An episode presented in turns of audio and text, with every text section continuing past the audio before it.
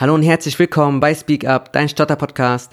Mein Name ist Stefan Budinger und heute im Interview mit Thea Schuld. Thea arbeitet bei Universal Music und spricht im Interview, wie sie im Beruf mit dem Stottern umgeht, wie ihre Schulzeit war und was ihr geholfen hat, um flüssiger zu sprechen. Viel Spaß dabei.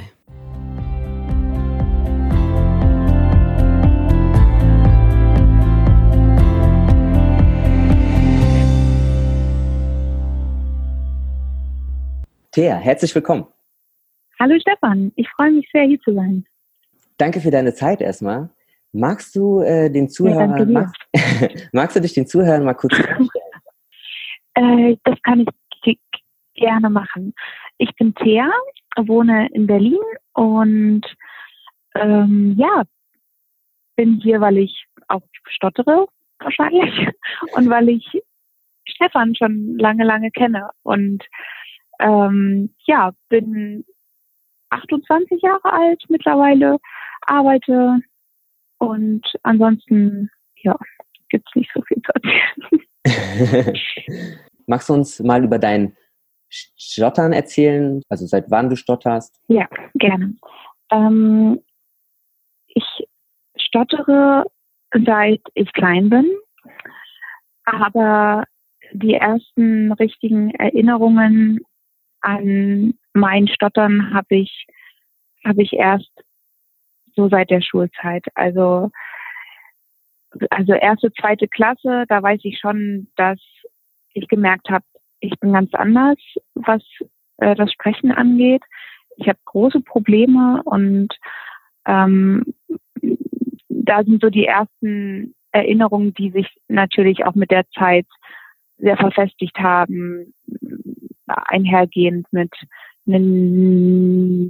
negativen Gefühlen und weiß dann auch, dass meine Eltern sich entschieden haben, mir zu helfen. Also ich hatte ein wunderbar tolles, hilf, hilfreiches Umfeld und war dann auch relativ früh schon bei der Logopädie ähm, und habe dort meistens Tee getrunken. Das weiß ich auch. Ich habe viel Tee getrunken und Kekse gegessen und Spiele gespielt.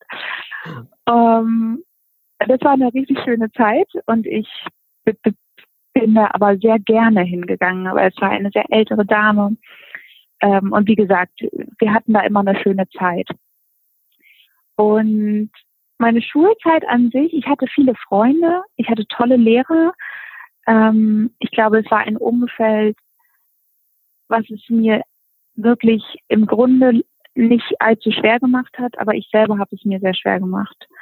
Und als es dann darum ging, mitzuarbeiten, vorzulesen und so, es wurde trotz der tollen Umstände oder der ganzen Ge Ge Ge Gegebenheiten ähm, war, ja, ist es irgendwie, ist es irgendwie schlimmer geworden und ich habe mich immer mehr zurückgezogen, weil ich tatsächlich nicht laut vorlesen konnte und das war ja nun mal das A und O, sagen wir in der dritten Klasse oder so, wo man lesen gelernt hat, also wo man dann ja vorlesen musste, mhm. laut in der Klasse. Ich hatte eine tolle Sitznachbarin, die mit mir ganz viel simultan gelesen hat, wo ich jetzt im Nachhinein weiß, dass mir das ungemein geholfen hat. Und die Lehrer waren eben auch so offen und ähm, hilfsbereit, dass sie mir sowas auch angeboten haben, dass ich eben ähm, die Gedichte oder das laute Vorlesen immer auch zu zweit machen konnte, weil dann war ich flüssig. Oh, Anderweitig hätte ich ja. nach dem ersten Satz abbrechen können. So. Also das war meine Schulzeit. Okay. ähm, ich war natürlich, ich hatte trotzdem Situationen, trotz äh, der Freunde, die ich hatte, wurde ich auch manchmal gehänselt, so. Aber Kinder, wissen wir ja, sind, äh, sind die ehrlichsten Menschen, die es gibt auf der Welt. In der Oberstufe wurde dann eben alles anders. Da war irgendwie, da zählte der Leistungsdruck und Präsentationen mussten gemacht werden, ob man will oder nicht. Und ähm, da waren die Lehrer auch irgendwie anders. Also ich kann auch nicht, die waren auch toll so, aber strenger. Da konnte ich dann nicht mehr simultan. Aber hätte ich vielleicht auch nicht machen wollen mit 15 Jahren da irgendwie mich nochmal zu zweit hingestellt und ein Gedicht vorgetragen. Das ist ja dann auch irgendwie so eine Schamgrenze, die man hat und die man vielleicht nicht unbedingt so leicht überwindet, mhm. wenn man sowieso schon ja Probleme hat, die andere nicht haben. So. Okay. Und wie? Ja, aber ansonsten hatte ich tolle Lehrer. Ja. Mhm. Wie hast du dann die Oberstufe gemeistert? Ich muss schon sagen, leider Gottes habe ich habe ich wahnsinnig viel vermieden. Also Vermeidung stand bei mir immer ganz groß. Ähm, die, also das ging also es fing an bei Wörtern vermeiden. Bei Wörtern vermeiden, Satz, Sätze umstellen, ging dann aber auch so weit, dass ich zum Beispiel Fremdsprachen gar nicht erst als Kurse gewählt habe, sondern habe mich dagegen entschieden, weitere Fremdsprachen zu lernen, weil ich mit Englisch schon ähm, heillos überfordert war. Mhm. Und was ich heute total bereue und was ich ähm, in, äh, in meinem nächsten Leben, sage ich mal, anders machen würde. Oder ich lerne irgendwann nochmal alle Fremdsprachen, die ich jetzt noch nicht kann.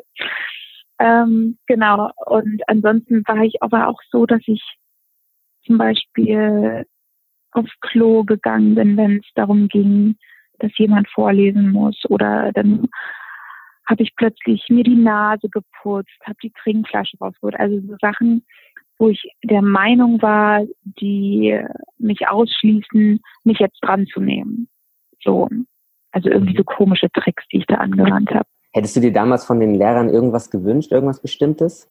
Oder generell, hättest du dir generell damals was gewünscht, um deine Situation ja leichter mhm. zu machen? Also ich, ich hatte immer große Probleme mit dieser Mitarbeitsnote. Ich weiß nicht, ob das so ein Berliner Ding ist, aber ähm, ich verstehe schon, dass man das irgendwie messen muss die Aktivität der Schüler, aber das allein an der Meldefrequenz irgendwie zu messen, fand ich oder finde ich nach wie vor falsch, mhm. weil ich mich einfach nicht freiwillig gemeldet habe, um dann, also ich weiß auch noch, dass in der ganzen Oberstufe mit den Kursen, da hat man ja auch nicht immer dieselbe Klasse vor sich sitzen. Das heißt, waren immer auch andere Schüler noch dabei, die man jetzt nicht längerfristig hatte, sondern nur im Mathekurs oder so. Mhm. Und das, da hatte ich, da hatte ich so eine hohe Hemmschwelle, dann jedes Mal vor anderen Schülern mich wieder quasi zu outen oder dann, dann habe ich mich eben auch dazu entschieden, mich einfach nicht zu melden, was dann eben eine wahnsinnig schlechte Note in meiner Mitarbeit gemacht hat, was ich im Grunde nicht fair fand. Aber vielleicht auch schon, wer weiß. Heute bin ich darüber hinweg. Sehr gut. Das, das ist schon mal gut. Und du gehst ja heute sehr selbstbewusst mit deinem Stottern um. Ähm, hast du irgendwas Bestimmtes gemacht, dass dich dein, dass du jetzt so, so einen selbstbewussten Umgang mit deinem Stottern pflegst? Ähm, also vielen Dank, dass du das so, so sagst und anerkennst. Es war ein langer Weg dorthin, das würde ich schon sagen. Der, ja, ich bin, bin durch viele Tiefen gegangen und hatte viele Hürden und Stolpersteine. Aber tatsächlich war mein Umbruch in meinem Stotterer-Dasein eine Therapie, die mir irgendwie nochmal ganz neue Welten geöffnet hat und mir auch nochmal einen ganz anderen Blick gegeben hat. Die Therapie habe ich mit 15 gemacht, auch zu einer Zeit, wo nicht nur das Stottern ganz präsent ist, sondern auch andere Dinge des Lebens, so erster Freund, ähm, Schwierigkeiten vielleicht in der Schule, zu Hause mit den Eltern und so. Da bin ich auf einer Intensivtherapie gefahren für vier Wochen mit zehn anderen Jugendlichen. Ähm, die waren alle in meinem Alter und wir waren eine super Truppe, ähm, sind sehr tiefe Freundschaften auch daraus entstanden.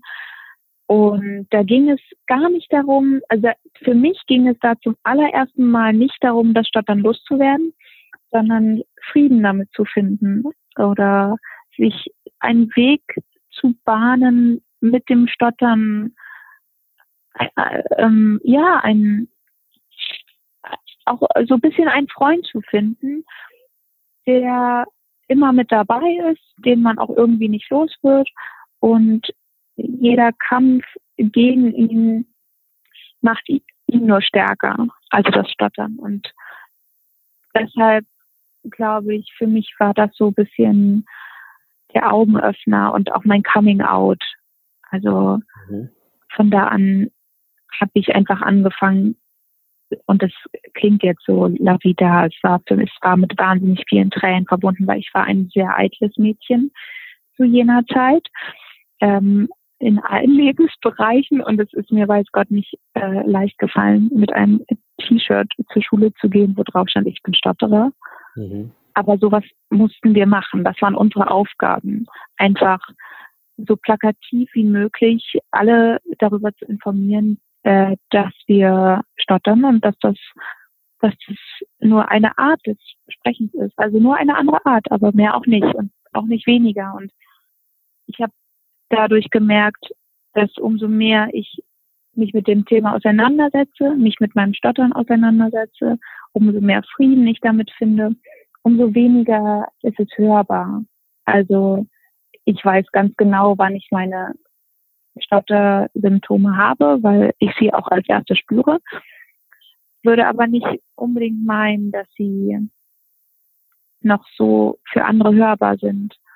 Aber ich, wenn ich mich mit anderen Stotterern darüber unterhalte, die, die, die, das ist ja vielleicht bei dir auch so, Stefan. Vielleicht hast du es auch manchmal, dass du dieses innerliche Stottern noch hast.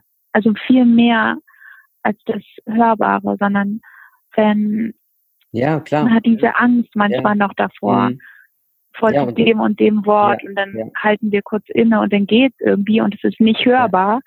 Aber innerlich stotter ich schon noch wahnsinnig viel und häufig und das ist okay. Besonders wenn man halt einfach bedenkt, ne, dass das hörbare Stottern nur die Spitze des Eisbergs ist. Ne? Da unter der Absolut. Oberfläche ist ja dann noch viel mehr Themen mit Angst, Scham, ähm, und so weiter. Ne? Absolut. Ja. Und das ja. ist ja das, der, der, viel größere Brocken, wo, wo dran gearbeitet werden muss. Ne? Genau, und da haben die tatsächlich angesetzt mit unserer Therapie. Mhm. Die ähm, sind gegen die Scham, gegen die Angst und das alles in allem hat mich irgendwie ja dann ja auch zur Selbsthilfe geführt, was dann für mich nur hieß, irgendwie am Ball zu bleiben und mir das immer wieder in Erinnerung zu rufen. Ähm, aber genau, wenn man unten gräbt an, an den Tiefen des Eisberges, dann schmilzt der irgendwie in alle Richtungen. Mhm. Das ja. ist natürlich die spannende Frage, die sich jeder Zuhörer fragt, um welche Intensivtherapie handelt es sich denn? Ähm, es war so eine intensive Intervalltherapie nach dem Modell von, von Viper, aber mit der Desensibilisierung, die bei uns eine, also eigentlich die entscheidende Rolle yeah. gespielt hat. Also rausgehen auf die Stra Straße, in Vivo-Training machen, ähm, nicht unbedingt mit dem Sprechen, sondern einfach sich selber äh, zur Schau stellen und das abkönnen, wenn andere Menschen einen angucken. Also wir mussten über die Straße krabbeln, zum Beispiel mhm. auf allen Vieren und so. Also das äh, ging nur darum, zu zeigen, ja, ich bin anders, aber es ist mir egal, so. Ja. Wen interessiert ähm, Um sich selbst einfach bewusst zu machen, ey, ähm, ich fall gerade auf, aber die Welt dreht sich ja trotzdem weiter. Ne? Also es ist gar nichts Schlimmes Absolut. passiert, sondern ich härte mich gerade nur ab. Absolut. Spannend. Und ja. das hat mir, das hat mir viel geholfen, weil ähm, also alles vor dieser Therapie endete bei mir in Tränenausbrüchen. Also ich war nicht, ich war nicht wütend oder ich bin nicht, ich bin nicht, ähm, ich bin nicht sauer auf mich geworden, sondern ich war einfach wirklich, ich bin vor Schaden jedes Mal wirklich in Erdboden versunken und äh, konnte Vorträge nie zu Ende führen, weil ich immer vorher abgebrochen habe, weil ich so weinen musste, weil ich so traurig war über alles. Und die Tatsache, dass ich mich nicht artikulieren kann, dass es wirklich so weit ging, dass ich ja keine Sprache mehr finden konnte, außer aufzuhören und einfach nicht weiterzusprechen, was ja keine Lösung ist. So. Mhm. Ja. Also sagst du auch, dass, ja. dass die Desensibilisierung dir auch am meisten gebracht hat?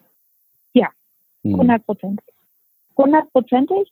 Und jetzt bin ich aber zum Beispiel in einer Phase meines Lebens, wo ich sagen würde, wenn ich jetzt merke, ach, irgendwie so seit drei Monaten ist mein Stottern wieder deutlich hörbarer, dann weiß ich, in Vivo-Training würde mir gut tun.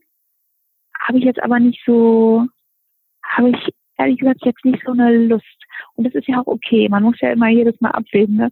Zu was will man sich hinreißen lassen. Und ich weiß aber jedes Mal, das wäre eine sichere Bank für mich. Für mich. Ich meine, jeder hat ja so andere Werkzeuge. Aber ich weiß für mich, es geht nur darum, die Scham nicht wieder hochkommen zu lassen, weil das ist mein Erbfeind.